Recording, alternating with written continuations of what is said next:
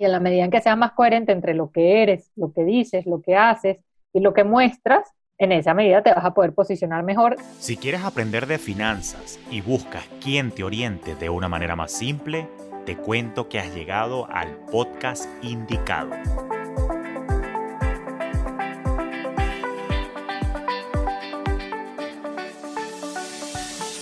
Te habla Julio Cañas y esto es Finanzas Orgánicas, un espacio con recomendaciones y reflexiones para procurar tu bienestar financiero, donde también exploraremos tendencias para impulsar tu crecimiento. Bienvenidos a un nuevo episodio de Finanzas Orgánicas y hoy nuevamente tengo el gusto de hacer una colaboración con mi estimada profe Andrea, a quien tengo hoy de invitado y estoy muy emocionado porque la verdad es que con todos los cambios que han sucedido en los últimos meses y por un proceso de transformación por el que yo en lo personal también he venido pasando en los últimos años, creo que es imperativo en esta época aprender un poco de estrategia digital. Pero bueno, como no es mi área de experticia, pues tengo la dicha de tener a la profe Andrea aquí acompañándonos. Así que, Andrea, bienvenida a Finanzas Orgánicas. Gracias de antemano por aceptarme la invitación. Gracias a ti, Julio. Súper contenta. Es mi primer podcast en el que me invitan, así que súper chévere, porque es una súper herramienta, ¿ok? De visibilidad, para posicionarnos como referentes. Entonces entra dentro de las sugerencias que yo hago para el tema de desarrollo de marcas en, en digital. Qué bueno, ¿no? Y sin duda la verdad es algo que me ha ayudado a mí también a conectar un poco más con la comunidad, pero yo lo aprendí de carambola y por eso justamente te traje hoy, porque una de las cosas que me llama la atención, repito, acuérdate que yo soy estratega financiero, digamos que soy aprendiz y la verdad a ti que me escuchas, de la profe Andre he aprendido muchísimo en los últimos dos años gracias a su contenido súper valioso porque esto es un mundo para mí nuevo, o sea, yo vengo del mundo offline, yo vengo del cara a cara y ya yo sentía la tendencia que tarde o temprano, al menos mi industria estaba siendo alcanzada por la tecnología y nosotros los asesores financieros teníamos que de una u otra manera montarnos en la ola digital. Yo no sabía cómo, le entré al Instagram, me he dado mis golpes, pero bueno, yo que soy una persona estructurada, por eso es que tengo la esperanza de que hoy nos cuentes al menos unos primeros pasos de poco a poco cómo es este proceso de digitalización, ¿no? Y, y, más con lo que ha pasado en los primeros meses, justamente a la fecha de este episodio, bueno, los inicios del 2020 han estado marcados de muchos cambios y muchas cosas abruptas, que yo diría que más bien lo que hicieron fue acelerar tendencias que ya estaban de alguna u otra manera, que ya venían marcadas y lo que hizo fue que le pisaron más el acelerador y ahora sí todo el mundo se tiene que digitalizar. Pero yo creo que empecemos por lo básico, profe. O sea, ¿qué es exactamente esto del mundo digital? O sea, ¿cómo funciona? ¿Cómo le entramos? Cuéntanos un poquito. Bueno, ciertamente hacer estrategia digital o estar como marca en el mundo digital requiere ser estructurado, aunque parezca todo lo contrario. Que no se entienda que la parte creativa o el componente creativo que tiene la publicidad y el marketing necesitan de algo que no sea estructurado, porque la solidez de un propósito, de una acción que tú tengas, va a estar fundamentada en ese soporte estratégico que tú tengas, ¿ok? Entonces, esto de, de estar como marca en digital, fíjate que es sencillamente estar como marca en términos generales, en la concepción tradicional quizás de esta que tú hablas, pero aprovechando el Internet. ¿Cuál es la ventaja del Internet? El acercamiento, no hay fronteras, Hoy en día nosotros podemos pensar en ofrecer nuestros servicios si no hay barrera de, idioma en cualquier lugar del mundo, cosa que quizás en lo tradicional no es así. O sea, una televisora no puede estar en todo el mundo si no hace una inversión bastante importante y colaboraciones y alianzas para poder ir a cada vez más mercados. Entonces, realmente el marketing digital, su complejidad es tan igual como la del mercadeo tradicional, es el mismo marketing, solamente que incorporamos muchas más plataformas y además la capacidad de construir audiencias, que eso es lo que es la clave, en que tú las construyes y estás cerca de ellas. No construyes audiencia de televisión, que no las ves como marca, sino que estás en contacto directo en tiempo real, hablando con ellas, conocen tu casa, tú conoces las de ellos. O sea, esa es la ventaja quizás que viene con el componente social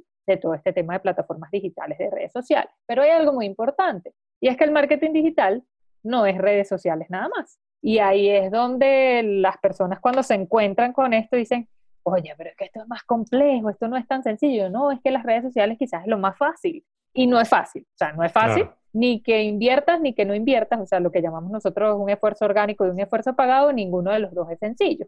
Pero abrirte una cuenta es más fácil, colocar tu logo es más sencillo, comenzar a que te sigan los que te conocen es válido, pero no solamente son las redes sociales, es tu sitio web, es el contenido que desarrollas, son las colaboraciones que haces, las bases de datos que recolectas, cómo trabajas la información de tus clientes digitalmente hablando, cómo haces para que tu industria evolucione o tu marca y se vuelva una marca digital o una marca omnicanal, que es mucho mejor, que es la apuesta de las grandes, ¿no? Que puedas comprar en sitios, en puntos de venta, tanto y con la buena experiencia como puedes comprar online o que puedas comprar al mismo tiempo en las dos. O sea, te compro aquí, hago pick up o cosas así, ¿no? Entonces, el marketing digital es es comunicar marca, comunicar marca principalmente a través del contenido, pero a través de plataformas digitales que funcionan en principio con Internet. Pero viene a ser tan complejo, viene a necesitar de objetivos, viene a necesitar de análisis de contexto, de tener muy presente quién es tu cliente, qué es lo que necesita, porque como se lo puedes dar tan rápido,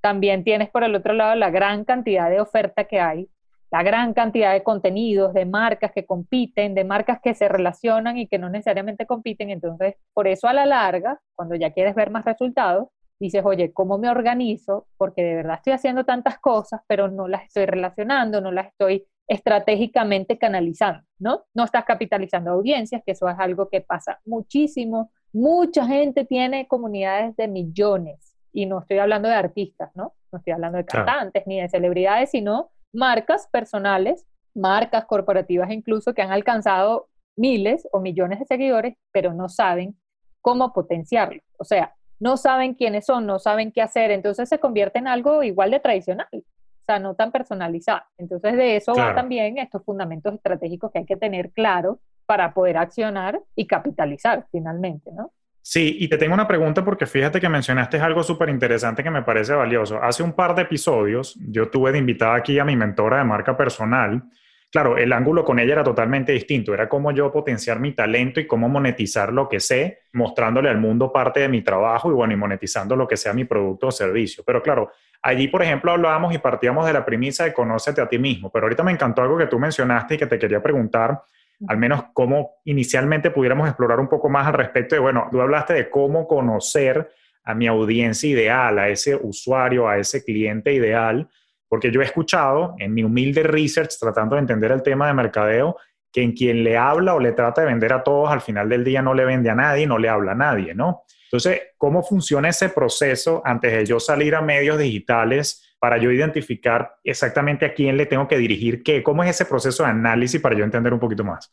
Normalmente cuando nosotros vamos a incursionar en un mercado que no tenemos ni un seguidor o no tenemos ni una referencia, porque nuestra marca es nueva o porque nuestra marca realmente porque es nueva del todo, porque si tú tienes una presencia tradicional, una presencia física, eres una marca muy antigua que ahora está empezando su transformación, tú tienes ahí unos clientes a los que puedes preguntarle con una encuesta, con una llamada, un focus group, tú te idearás, dependiendo de qué tan cercano los tengas y cuáles sean los vínculos de contacto, para preguntar. Pero si tú eres una marca que estás recién llegada y sabes quiénes son tus competidores, sabes quiénes se parecen a ti, entonces tú tienes que aplicar la escucha activa. ¿Por qué? Porque a menos que tengamos mucho presupuesto, no podemos hacer un estudio de mercado.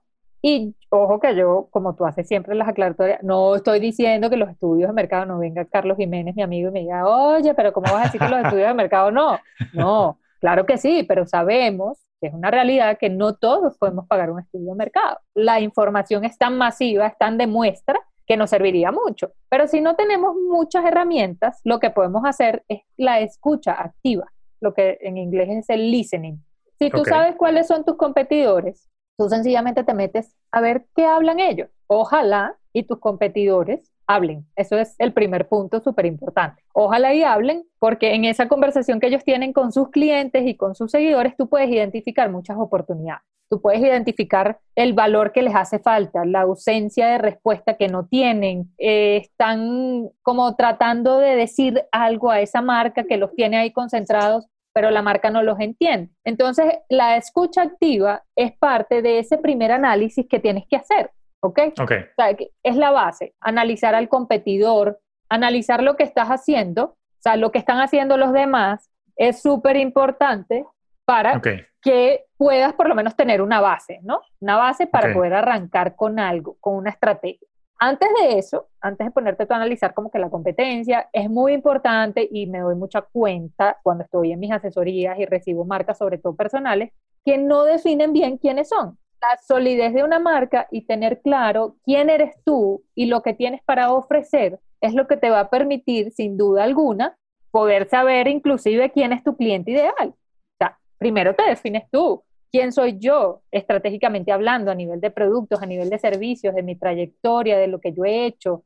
Eh, cuando yo me fui por el tema de las asesorías, yo llevaba muchos años, alrededor de ocho años ya haciendo comunicación de marca. Entonces, fue lo que me permitió, quizás te pasó a ti como asesor financiero. Correcto. Y de estrategia, quizás te pasó que encontraste un momento en el que dijiste, ok, yo creo que ya puedo avanzar pero me entendí como marca y dije, puedo pasar de no estar en ningún lado y de que nadie me conozca y estar por detrás del telón a pasar a dedicarme a las asesorías y enseñarle a la gente con mi experiencia. Pero en la definición de tu marca es el primer paso para tú luego poder hacer ese listening que te decía minutos antes y puedas realmente identificar quiénes son esas personas que van a poder comprar tu servicio o que por lo menos van a querer tener una conciencia de que tú existes, ¿no? ¿no? No vamos tan anticipadamente a irnos a la fase de compra porque la fase de compra requiere de muchos otros pasos, de siembra de contenido, de relaciones con las audiencias, entonces hay que ir poco a poco. Para que no te canses, tienes que ir poco a poco.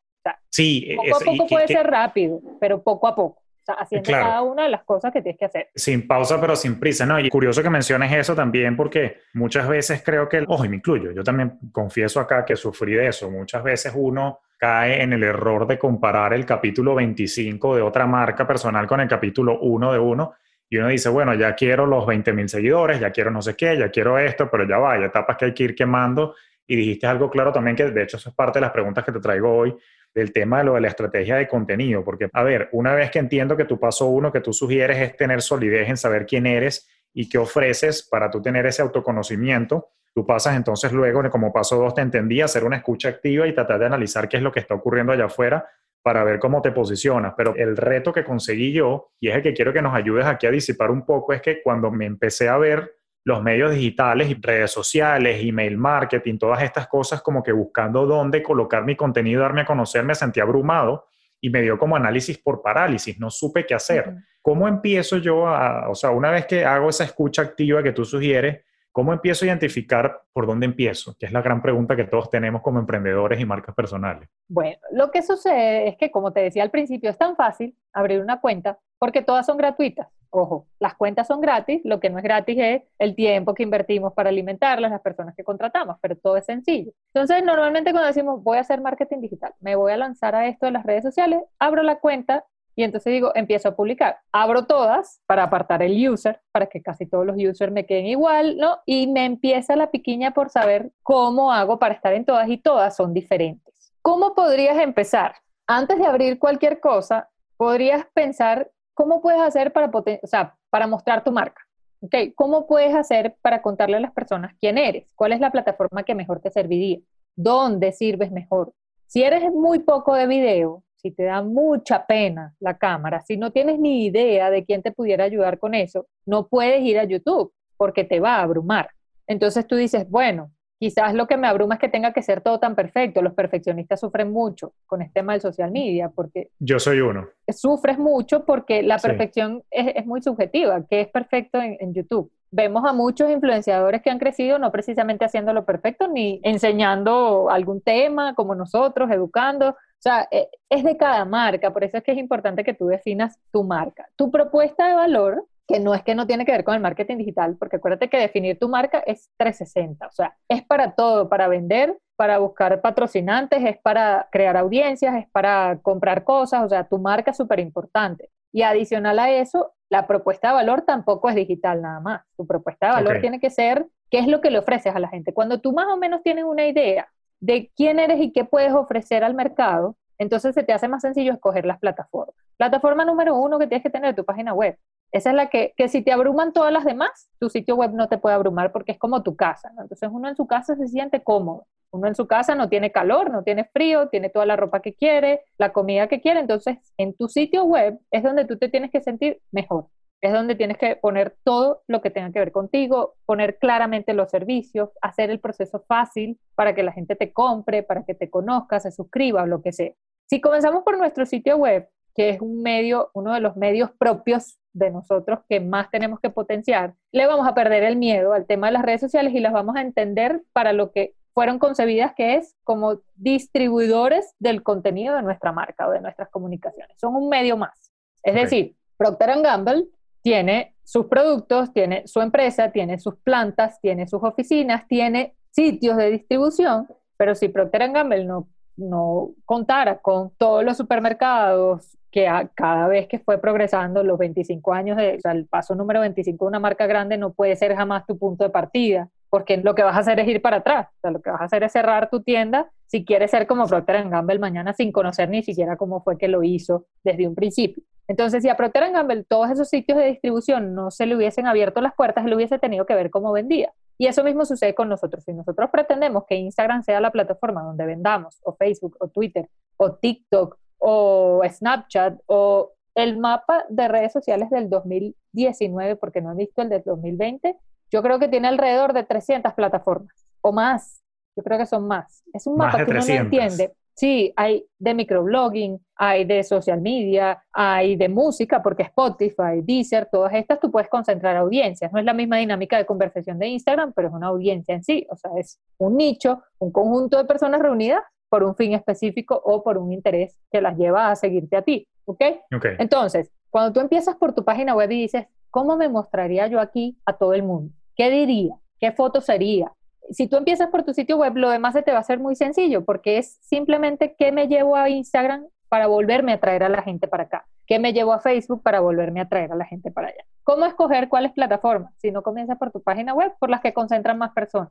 Facebook, Instagram, pudiera ser TikTok, pero el hecho de que concentre hoy un gran número de personas no quiere decir que esté muy desarrollado la manera de hacer marketing allí. ¿Ok? Entonces, te puedes como frustrar. Twitter, aunque se ha estancado un poco, sigue siendo una plataforma para quejarse, para hablar bien o mal, no, sí, para hablar bien o mal de un producto. Entonces, si tú eres una marca que constantemente estás recibiendo quejas o que te enfocas mucho en la atención al cliente y en el servicio, Twitter va a ser clave porque la gente lo va a entender como una ventana a través de la cual se puede comunicar contigo para soporte. De hecho, a mí, a veces, algunas marcas con las que yo me relaciono acá en Colombia como cliente, antes de llamar por teléfono y que me pasen por 20 números, prefiero ir a Twitter y me contestan más rápido. Entonces, cuando tú entiendes el rol que tiene cada plataforma, puedes entender cómo tú puedes estar en ella, porque la plataforma no hace lo que tú quieras, tú vas allá y te adaptas a lo que esa plataforma te ofrece. A los en vivo, a las colaboraciones, a que tengas tantos seguidores, que después de tanto puedas poner un enlace, que si no tienes mucho no te vas a ver, tú empiezas a entender a partir del comportamiento de los usuarios qué es lo que ofrece la plataforma y cómo lo adaptas a tu estrategia un error trabajarlas todas igual. Porque para poner lo mismo de la misma forma en todas las plataformas, mejor abre una sola. Concentras una comunidad en una sola, que el ideal es que te lo lleves después a tu sitio web. ¿Por qué? Porque es que muchas personas que tienen una gran cantidad de seguidores se les cierra la cuenta, perdieron la clave, les robaron el celular. Y de verdad, de verdad porque lo sé, lo conozco porque he tenido casos así de personas que me han contactado como, oye, mira, ¿cómo hago? Es que me robaron el celular y no me acuerdo la clave. Un consejo que le podemos dar a tu audiencia de podcast anoten las claves. Van a perder todo por, eh, se pierde todo por una clave, es en serio. Y, ay, qué tonto es eso, no, eso es estrategia. O sea, eso es algo estratégico. Yo cada vez que trabajo con un cliente le gestiono las cuentas y habilito todos sus perfiles sociales, lo primero que hago es un archivo con todas las claves.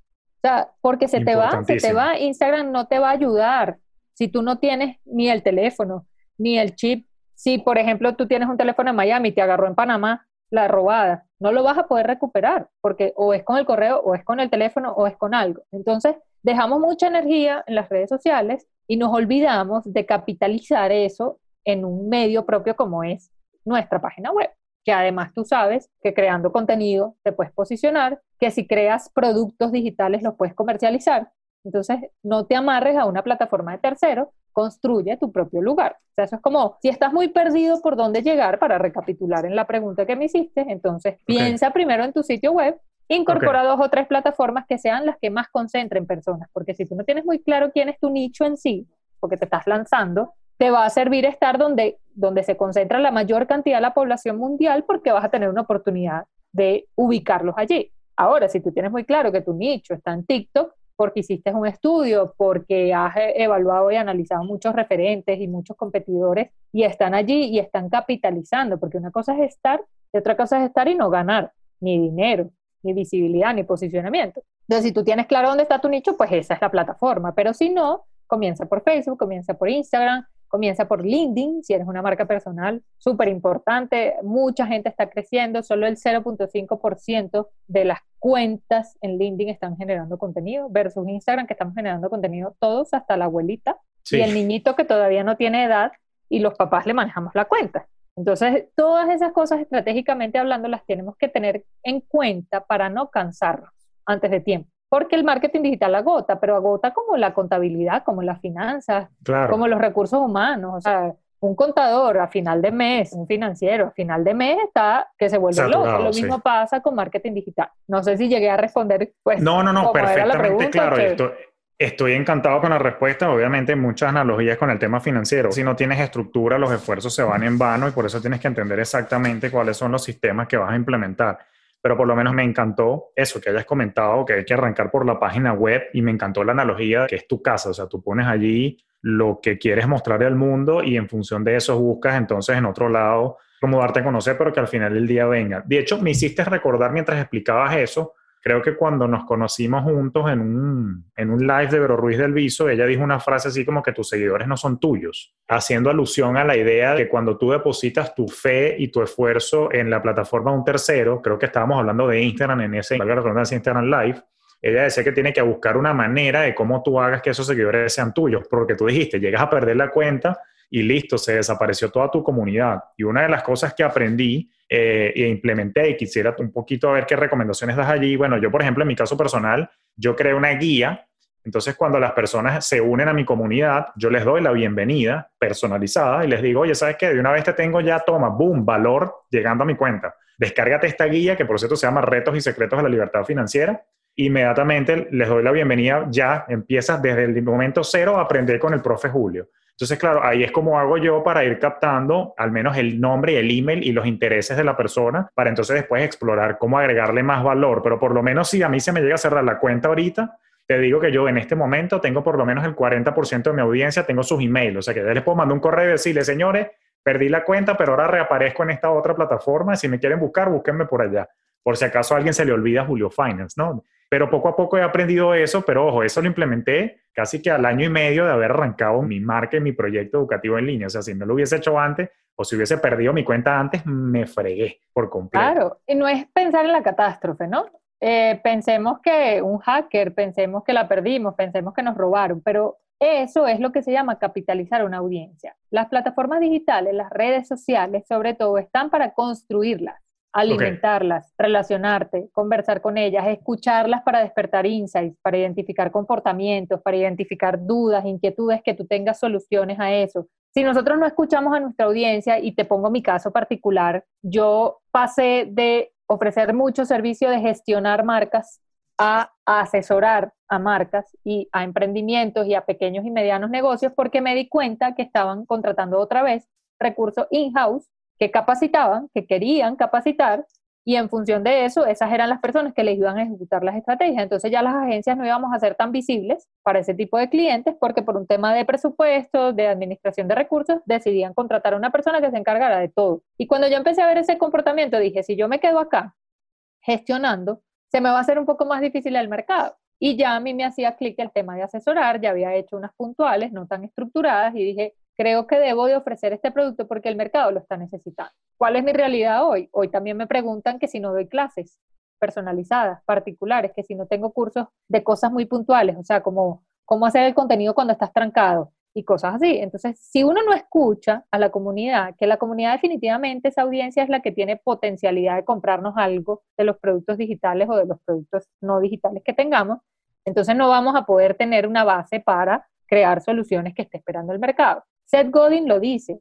Si ustedes están comenzando, tienen que tener un mínimo producto viable para un mínimo de público viable, o sea, un nicho que te compre ese mínimo producto viable, esa guía que tú dices gratuita, mi guía de aplicaciones, cuando las personas se suscriben a mi news o cuando me piden directamente la guía de aplicaciones, les llega de una vez como qué es lo que tienes que tener en el celular para comenzar en esto, porque esa es otra ajá, pero ¿cómo me meto en Facebook? ¿Cómo lo administro? ¿Dónde programo? ¿Qué es lo que pongo? Ahora el tema de los espacios en blanco, de los párrafos, es una cantidad minuciosa de tonterías, como le llamo yo, que definitivamente impactan en tu visibilidad y en tu posicionamiento. Entonces, sencillamente es como asumir que esta es una tarea quizás un poco compleja, y tratar de ser estratégicos, tratar de comenzar por eso, por el medio propio, porque los medios sociales te los ganas. Yo a los medios sociales en clase, yo soy profesora de la Universidad de La Sabana, de posgrados, de virtualidad, diplomados virtuales, y yo les digo, mire, los medios propios, tu página web, tu aplicación, una landing page que tú crees, donde tú recabes data, y por eso te pertenece, donde tú subas el contenido que tú quieras,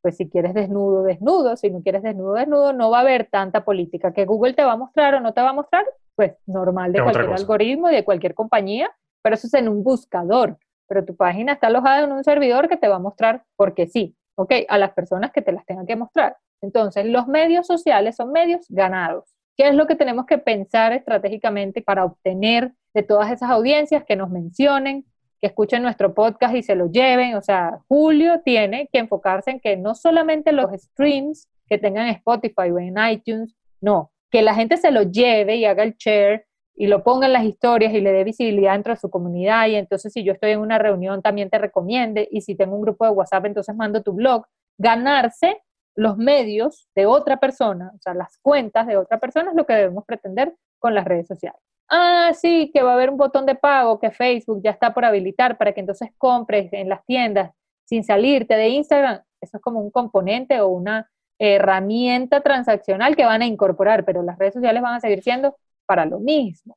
Porque es muy difícil que tú puedas pensar que tú puedes tener todo un catálogo de productos o tus servicios, que somos intangibles, nuestros servicios son intangibles. O sea, el entregable tiene un alto componente de intangibilidad sea, entregas un formato, sí, entregas una guía, entregas un archivo para vaciar información, pero el conocimiento no lo puedes medir y va a depender mucho de la persona a la que se lo estás entregando.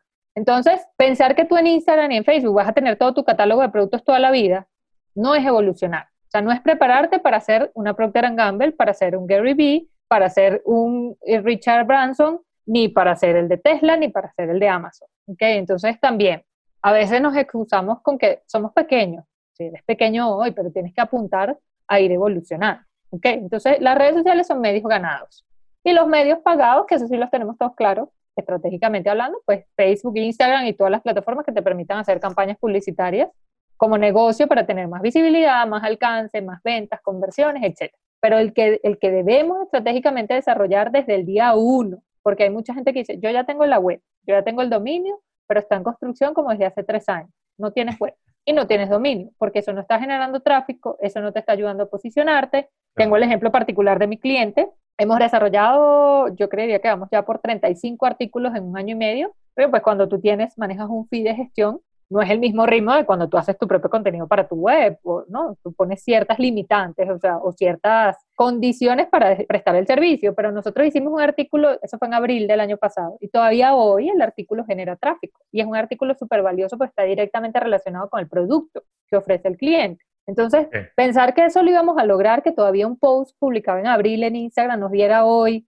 posibilidad de, de exponenciarnos como marca, de que nuestros productos estuvieran allí visibles, es ponerle a Instagram un reto que no, no fue concebida para eso. De hecho, en Instagram es la red que menos tráfico te genera si tú no tienes más de 10K. Y tú lo puedes ver, tú puedes notar la diferencia cuando pasaste los 10K, que ya está por encima de los 20, y cuando no lo tenía, es otra plataforma. Pero ya que te ponga la limitante, hay mucha, mucha. De hecho, el otro día estuve leyendo un, un informe de Hotspot sobre Instagram y decía que las cuentas de celebridades en Instagram representan, si no me equivoco, entre el 2 y el 4%, los que, los que concentran millones de seguidores.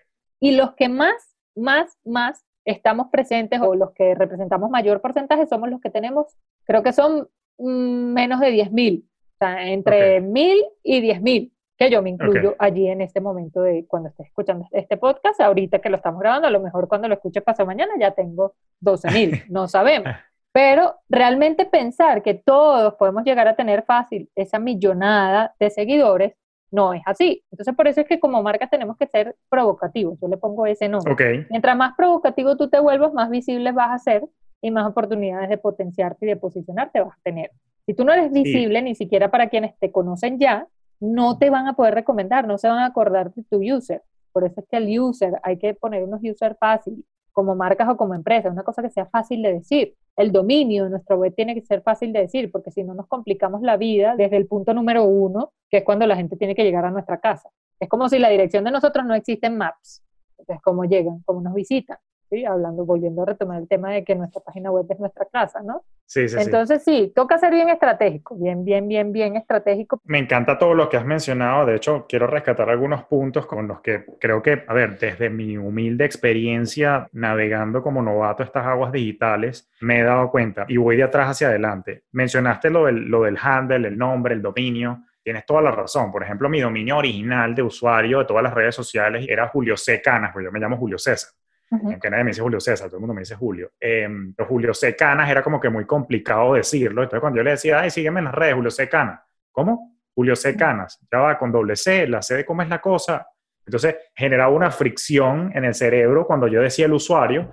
Y ahí fue cuando me puse a pensar, a pensar, a pensar, a pensar y discutiendo con un amigo también marquetero, con Jacobo, él me decía, chamo, pero ponte algo que tenga que ver como con finanzas, o sea, tu apellido igual lo van a leer cuando se metan en tu cuenta entonces es comiquísimo porque mi esposa sigue mucho a Sacha Fitness. Entonces yo dije, bueno, si Sacha se puso Sacha Fitness, yo me voy a poner entonces Julio Finance. Entonces utilizándola ella como inspiración, nació el Julio Finance y no puse Julio Finanzas porque claro, la gran mayoría de mi audiencia es bilingüe, aunque mi contenido es totalmente en español.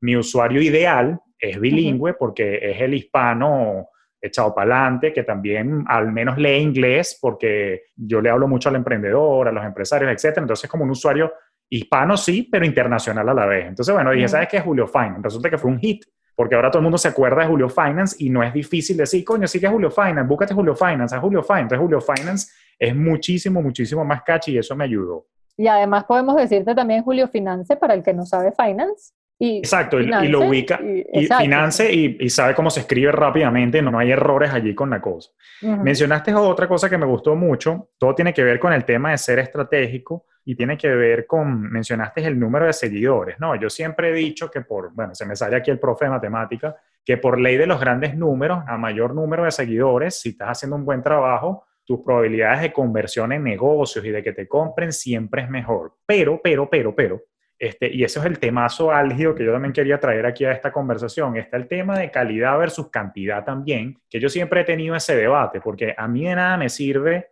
digamos, y lo digo con conocimiento de causa, sin hacer ningún tipo de señalamiento en particular, y que esto sea como un caso de estudio, más no en ningún otro tono. Conozco personas, no hace falta decir el nombre, conozco personas que tienen una cantidad exorbitante de seguidores, probablemente 10 veces la cantidad de seguidores que yo tengo a la fecha de este podcast, unos 200 mil seguidores, pero que no te venden ni 100 dólares al mes. Y lo conozco porque he visto los números. Pero a mí de nada me sirve una gran cantidad de seguidores si yo al final del día no sé cómo estoy dando valor y no sé cómo estoy capitalizando esas oportunidades. Yo prefiero crear una comunidad con un término en inglés que no sabría, ayúdame a ver cómo lo traducimos. Hay un término por ahí que dicen raving fans, como que fanáticos a ultranza, que están tan conectados con tu contenido, que compran tanto tu forma de ver la vida, que están tan conectados, por ejemplo, con el profe Julio, con la profe Andre, que lo que tú saques te lo compra. Que no te hacen falta más. Esa es la teoría de los mil fans. Severo. Exacto, llegaste a donde, llegué a donde quería llegar. Al final del día, y te lo digo como Julio Finance, la matemática es sencilla. Si yo llego a hacer un grupo de mil raving fans a los que yo de verdad les doy súper, súper valor y les vendo al año mil dólares en productos, servicios o asesoría, pana, ya yo estoy facturando un millón de dólares al año. O sea, yo no necesito 100 mil personas, un millón de personas para ver que les vendo de un dólar. O sea, la matemática funciona de las dos maneras. Tú puedes tener un millón de seguidores y vendes un dólar por seguidor, o tú puedes tener mil raving fans a los que les vendes mil. Yo, por un tema de simplicidad, me he enfocado en cultivar a esa comunidad de raving fans, tal que, ojo, no estoy diciendo que no me alegraría tener un millón de seguidores, porque al final del día mi misión es impactar un millón de familias hispanas educándolos. O sea, chévere, ojalá llegue y, ojalá ya en algún momento llegue. Pero el tema es que yo lo que siento, y te lo digo desde mi ignorancia, yo lo que siento es que si me desespero y me enfoco en la cantidad de seguidores, puedo cometer algunos errores en el camino de tratar de hacer lo que sea por subir de seguidores, hasta incluso comprarlos, simplemente por el hecho de acumular un número que al final del día no se manifieste en mi cuenta bancaria, que es cuando la profe de estrategia digital se une con el profe de estrategia financiera. Señores, los números tienen que tener sentido. O sea, de nada me sirve tener cualquier cantidad de seguidores o lo que llaman ustedes en estrategia digital medidas vanidosas o vanity metrics de, bueno, tengo 500 mil likes. Sí, pero yo prefiero 500 mil dólares en la cuenta a los 500 mil likes. Ojo, no estoy diciendo que los likes son malos, aunque ya me contarás tú si ahora el guardar o el compartir, esas cosas son más importantes. Pero lo que quiero decir es que mi mensaje y pregunta para ti es, o sea, justamente, ¿qué opinas sobre mantenernos enfocados en las métricas que son? O sea, el tema de la calidad versus cantidad. Otra cosa que también me abruma, me sigue abrumando, lo confieso, que tienes que postear todos los días, todos los días, todos los días. No estoy diciendo ni que sí ni que no, estoy diciendo que, por lo menos en mi caso, humilde caso, yo no publico todos los días. O sea, me refiero en el feed de Instagram, que es donde está mi comunidad principal. Si tú ves mi último post, hace un mes. En las historias sí me mantengo un poco más activo, y la verdad verdadera es que el podcast es lo que me ha ayudado a mí a fidelizar un poco más a mi audiencia porque es un espacio donde me escuchan más. Pero lo cierto es que debo publicar más, creo que sí, lo acepto, pero no me ha frenado en fidelizar a mi audiencia porque tú dijiste algo al inicio que me pareció genial, que es que construye comunidad. O sea, no se trata nada más de lanzar contenido, sino que yo tengo mucho movimiento en un sitio donde no se ve, que es los mensajes directos. A mí la gente me escribe y yo interactúo y me da risa porque la gente me dice, coño, Julio, yo jamás me imaginé que con 20 mil seguidores me ibas a contestar. Yo les digo, coño, pero ¿para qué se llama red sociales? Pases sociales. O sea, si tú me escribes, puede que me tarde, porque no te voy a mentir, estoy ocupado, no vivo pegado al Instagram, pero de que te contesto al menos en 72 horas, te contesto. O sea, y te doy tu respuesta completa sin guardarme nada. Entonces, eso sí me ha permitido fidelizar más a mis seguidores y a toda mi comunidad, pero si bien es cierto que no soy visible en el front, en el back, tú tienes que ver la cantidad de DMs que tengo y conversaciones cuando yo me siento un ratico al día a hablar con la gente y eso sí me ha ayudado a conectar más, más que lanzar contenido por lanzar. Ahora, cuéntanos eso, calidad versus cantidad. Bueno, te voy a preguntar algo primero. Cuando tú dices, bueno, mi última publicación fue hace un mes, ok, listo. ¿Y cuántas personas te han mencionado en una historia en ese tiempo? Nadie tampoco, o varias personas han compartido tu contenido. No, sí han compartido mi contenido, comparten el podcast, me taguean en historias, veo que de la nada me taguean en las historias, sigue a Julio Finance, no sé qué, y todos los días me están llegando seguidores digamos, de esas referencias, de ese boca a boca, de ese word of mouth. Entonces sigue siendo visible, o sea, eres realmente visible. La visibilidad de una marca en digital no depende exclusivamente de que tú publiques todos los días 4, 5, 6, 14 veces al día, ¿ok? La visibilidad de marca está en que tú ya sembraste, has venido sembrando videos de YouTube, tienes una página web que habla sola y uno no sabe, porque si no lo tienes súper, ultra automatizado y mega conectado, no sabes quién pudo llegar de Brasil a leer tu sitio web y terminó en Instagram compartiendo una historia y a lo mejor hasta inclusive hay gente que se le olvida mencionarte cuando comparte el podcast porque lo que le interesó es el valor de lo que hay allí y no que si te lleva seguidores o no. Entonces, uno tiene que publicar cuando uno tiene cosas que decir. Ah, que no sea una excusa. Como, ah, no, ahorita no tengo nada que decir, llevo dos No, claro, es verdad, es verdad. No, o sea, digo es, a veces hay cuentas que yo sigo, precisamente para analizarlas, yo digo, oye, debes estar cansado, cansado porque en una semana has publicado 200 veces, sin mentirte, pero has publicado lo mismo. Porque no lo publicas una vez o dos veces, pero haces un buen impacto. Y un buen impacto, y aquí es donde viene, no es que no tienes que ser estratégico y súper creativo en Instagram, no, no. Claro. Es que cuando tú tienes una estrategia, tú te puedes permitir entonces la creatividad del contenido, la creatividad de qué formato te funciona mejor, por ejemplo, una buena estrategia que la aplicas tú y que es la que yo recomiendo es si no puedes tener una frecuencia tan sostenida en el tema de las publicaciones del feed porque lo quieres hacer bien, porque no te quieres salir de tu línea gráfica, porque como que estás como desanimado, porque los tiempos complejos te pegan, porque tu particular situación también te tiene como desanimado, mantente en las historias. Recicla tu contenido, llévatelo a las historias como, oye, me parece que hoy esto lo puedes escuchar. Y otro consejo que yo les doy mucho, nosotros tenemos un grupito ahí bien chévere en, WhatsApp de profesionales que estamos y no estamos tan relacionados. Yo les digo, miren, si ustedes están cansados de Instagram, váyanse a LinkedIn y hagan toda esta semana publicaciones allá, porque mientras tú me hablabas de que aunque no estabas publicando, estabas como en el backend, estabas eh, fidelizando, uno tiene objetivos específicos, uno tiene un objetivo general un objetivo de marca en digital que es visibilidad, posicionamiento, relacionamiento, conversión, construcción de audiencias, pero en la práctica del día a día, cada una de esas acciones está sustentada en un objetivo particular. Entonces, si tú esta semana estás enfocado en fidelizar a tus clientes porque vas a lanzar un nuevo producto y estás en WhatsApp y en el correo electrónico, es que no le tienes que prestar atención a que no estás publicando en Instagram porque tú estás hoy en día enfocado en tu chequera, como dices tú. Ah, chévere, lograste llenar la chequera, me puedo relajar, voy a ir a atender a mi audiencia, que es de 20 mil, porque ya yo atendí a los mil de los que estábamos hablando. Ahora me voy, publico contenido. El ritmo, las acciones, la planificación, la distribución de nuestro contenido, a qué le prestamos más atención o no, lo decidimos nosotros. Y yo sí les voy a decir algo, si ustedes se van a fajar a crear contenido, pueden hacer un post a la semana en Instagram, pero hagan cinco artículos de blog diferentes con contenido de valor que respondan a búsquedas de usuarios y ustedes saben que las personas lo están buscando, que va a ser súper adecuado, que va a ser evergreen, como este podcast, como los podcasts de Julio, como la mayor parte del contenido que tenemos que hacer, que se pueda leer hoy, que sea siempre verde, vigente, y se pueda leer en cinco años, aunque si nosotros como profesores, si nos metemos en la chaqueta del profesor, cuando estamos investigando para nuestros estudiantes, buscamos por lo menos de dos años para acá. Pero si nosotros estamos buscando en la vida algo, a ver, ¿qué puede ser? Vamos a hacer algo de finanzas que pudiera no, estar o sea, cómo hacer un presupuesto es sempiterno, o sea, eso no cambia, eso hace 20 años aplica la misma regla y la misma metodología que aplica hoy y aplicará dentro de 20 también. ¿Qué te va a dar la visibilidad a ti versus todo el que ya debe haber puesto durante 20 años contenido en Google que tiene 20 años existiendo más o menos? Realmente lo que te va a diferenciar es el enfoque que des, cómo logras enganchar a la gente y ahí ya viene la parte que no es estratégica, que es meramente de contenido meramente de cómo soy más creativo, cómo me expreso mejor, cómo lo comunico de una mejor manera, qué foto le pongo, qué gráfico meto. Pero para llegar ahí, y por eso es que cuesta mucho, y por eso es que a veces vemos unos Instagram muy desordenados, o sea, desordenados en el sentido de no es que tienen que ser bonitos, sino que tú tienes que entender.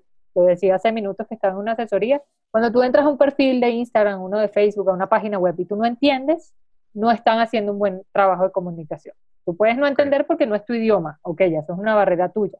Pero si tú no entiendes y está en tu mismo idioma y no logras captar qué te ofrecen, quién es la dueña de esto, qué es lo que hace, porque publicas tantas cosas en el desorden de no tener una estrategia de contenido y una estrategia de marca, entonces precisamente no estás apuntándole a que la percepción que la gente tiene y construye de ti sea la que tú buscas. Y eso es algo súper importante. Para tu ser visible tienes que ser coherente. Y en la medida en que seas más coherente entre lo que eres, lo que dices, lo que haces y lo que muestras, en esa medida te vas a poder posicionar mejor en la gente que te tienes que posicionar y aquí vamos con lo del número de seguidores. Yo no soy fan de cuántos seguidores tiene. Hay cuentas muy valiosas que tienen clientes muy, muy, muy relacionados, muy compenetrados con las marcas, que van para donde sea con esa marca que les habla todos los días y no pasan de 2.000 seguidores. De hecho, hoy en día marcas grandes, como inclusive, si no me equivoco, no es Louis Vuitton, pero es de ese nivel, marcas que contratan, que están acostumbrados a contratar a las celebrities, ya no están pensando solamente en la Kardashian, sino que están pensando también en personas que tengan una comunidad más pequeña, pero más concentrada, que esté dispuesta a comprar, ¿sí? O sea, que, que de verdad confíe en el criterio porque tú también, con el tema del marketing, del influence marketing, es donde importa el número de seguidores. Es como en el, en el Media Kit de los influenciadores, el principal número es cuántos seguidores tiene. Y por eso se incentivó tanto la compra porque tenías que llegar, o sea, para tu poder ser visible para esta marca tal que necesitaba influenciadores y donde tú querías verte, tenías que llegar a una cantidad. Me lo han preguntado varias veces.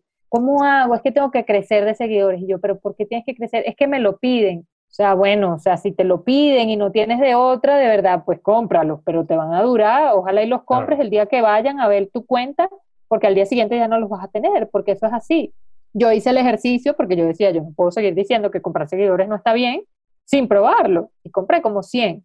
No sé dónde están los 100, o sea, gente de otros continentes, de otras latitudes que no tenían ni idea, que sus cuentas no eran para nada reales. Y tú decías, o sea, no puedo aceptar que la gente me pida y yo acepte que tú compres cuentas, ni cuentas que ya están trabajadas. Es como que tú mañana decides que ya no quieres ser Julio y ya no quieres esto de Instagram y vendas la tuya. O sea, como, ¿para qué la vas a comprar? O sea, digo, no es una buena práctica. Que se hace, sí, se hace muchísimo, muchísimo y, lo notas facilísimo, porque una marca, yo no sé cuánto es el promedio de tus interacciones, de tus likes, por ejemplo, que son como los más visibles rápidos, no sé si sean cerca de mil, si el promedio sea 700, 300. Sí, por ahí, 600, más o menos, 600, 700. Exacto. Es un buen promedio porque a mayor número de fans, a mayor número de comunidad, o a mayor número de personas alcanzadas, porque hay dos formas de medir ese relacionamiento de tu comunidad y esa influencia, en función de la gente que alcanzas y en función de la gente que te sigue. No son los mismos necesariamente, si ustedes se fijan en las estadísticas, por ejemplo, de Instagram, las personas alcanzadas, allí te dice cuánto porcentaje de la gente te seguía o no te seguía. O sea, quiere decir que no siempre es tu comunidad o sea, la que es tu seguidora, que está en contacto. ¿Por qué? Porque ponemos etiquetas, porque otras personas comparten nuestro contenido y la gente llega a través de una historia compartida y todo ese tema. Pero ¿qué sucede? A mayor cantidad de personas alcanzadas y a mayor cantidad de seguidores, el engagement va a ser más bajito. O sea, el número de interacciones que recibas, los comentarios. ¿Por qué? Porque la brecha se ensancha. Alcanzas a muchísimas personas, te siguen muchísimas personas, pero hay como un, hay un tope. Cuando uno no es un celebrity, cuando uno no es un Cristiano Ronaldo, cuando uno no es una Kim Kardashian, uno tiene un tope. Cuando tú lanzas un buen contenido, notas la diferencia y dices, uy, esto fue un hit, porque si mi promedio es de 600 likes, por poner un ejemplo particular de Instagram, y este tuvo 2500, oye, aquí estuvo bueno, voy a analizar más específicamente qué sucedió con este post. Pero el número, más que el número de fans, lo que te interesa es qué tanto estás impactando tú a la gente. ¿Cómo son esos comentarios? Son buenos, porque tú puedes tener 10.000 comentarios, pero 8.000 son malos. Entonces ya tu reputación no es buena. O sea, es, lo que tú decías, no es analizar un solo dato, es hacer un análisis de cómo estoy, sobre todo en términos de percepción y de reputación. Y luego lo asocias si tienes cómo, por supuesto, porque hay mucha gente que dice, para mí Instagram es mi canal de venta predilecto. ¿Y cuánto vendes?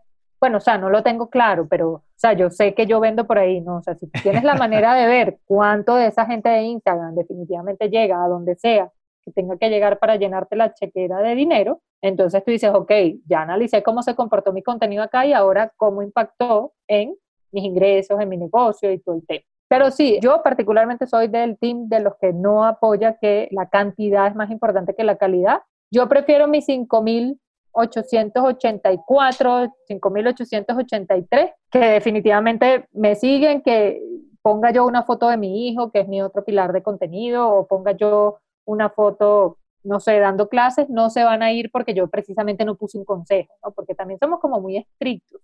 Constantemente estamos limpiando nuestro Instagram, nuestras redes sociales, por ese tema de estar abrumados, ¿no? Entonces, eh, realmente sí es mejor que nos enfoquemos en impactar, o sea, en publicar verdaderamente cuando tenemos que publicar y si nos vamos a fajar en algún lugar, repito, y que quede aquí como quote, que sea en tu sitio web, que es como tu casa, que es donde tú puedes tener cada vez a más personas y conocerlas mejor, porque una vez que llegan a tu casa, les mandas un correo y empiezas a interactuar con ellas y te compran un material y te dan el feedback y empiezas como a unir las cosas, no tan automatizadamente, porque para automatizar esto y de verdad saber quién de redes sociales es el mismo que navega en tu web y el que descarga tu guía o, tu ebook o lo que sea, te toca un CRM, te toca invertir en plataformas más automatizadas, pero manualmente puedes hacer como el funnel así facilito, ¿no? Que eso es otra parte más como larguísima de la estrategia digital, más enfocada hacia la venta de los productos digitales o de los productos físicos también, pero definitivamente sí, no, no importa la cantidad, sino la calidad de todo, la calidad de tus suscriptores, la calidad de tus seguidores, la calidad de tus clientes. Si tus clientes tampoco son de los que te compran dos veces, tienes que buscar otros clientes, ¿no? que estimulen la recompra. Por supuesto que si tienes cosas para que sean de recompra, ¿no? Si no tienes productos que se compran una sola vez y ya. No, pero sí, me encantó eso que dijiste al final porque yo sin duda coincido con lo mismo. Yo creo más en el impacto. Yo hablo mucho de finanzas con propósito. Y una de las cosas que he aprendido, al menos yo asesorando en los últimos 15 años a emprendedores y empresarios, es que quien sale a montar un negocio, quien sale a vender, quien sale a montar una marca personal o un proyecto, persiguiendo el dinero, Puede que por carambola lo consiga, pero por lo general nunca ocurre. Pero quien sale buscando en verdad ayudar o impactar y pone su foco en eso, el dinero es una consecuencia natural del valor que estás poniendo allá afuera. Así que secundo tu, tu recomendación. Bueno, y te puedo decir como testimonio que yo mismo estoy viviendo esa recomendación y a pesar de no tener 200 mil seguidores, estoy bastante contento con los resultados y no hay nada más sabroso en la vida que vivir tu ikigai o tu razón de ser y poder monetizar pues aquello en lo que sabes que eres bueno, que el mundo lo necesita, que te apasiona y que bueno, que el mundo está dispuesto a pagarte por eso. Así que bueno, quiero darte las gracias de verdad por nuevamente por todos estos tips. Me encantó todo lo que explicaste, al menos me hubiese encantado haberte conocido hace cinco años, quizá hubiese empezado con mucho, mucha orden y, y como te digo, yo soy muy estructurado, entonces precisamente ahí es donde yo creo que está el valor también de dejarse asesorar y de comprarte ese intangible que es por favor guíame, porque independientemente de lo que cobres, la gente que tiene que entender que al final del día uno como asesor o consultor, uno da conocimiento, estructura y metodología, pero lo que te ahorra es tiempo y ese es el recurso no renovable y más escaso que tenemos. Y por eso te quería preguntar, cuéntanos un poquito, si queremos seguir aprendiendo más de ti, dónde estás dando cursos, además de la Universidad de La Sabana, qué estás haciendo, el tema de tus asesorías, dónde te podemos seguir contactando más allá de, tu cuenta en Instagram? Cuéntame. En mis redes sociales, por lo menos en Instagram y LinkedIn es donde ahorita siempre más contenido, más reflexivo o más de lo que encuentro así. Decirles que yo tengo mi estructura de contenido hecha es mentir porque funciona de otra forma hoy.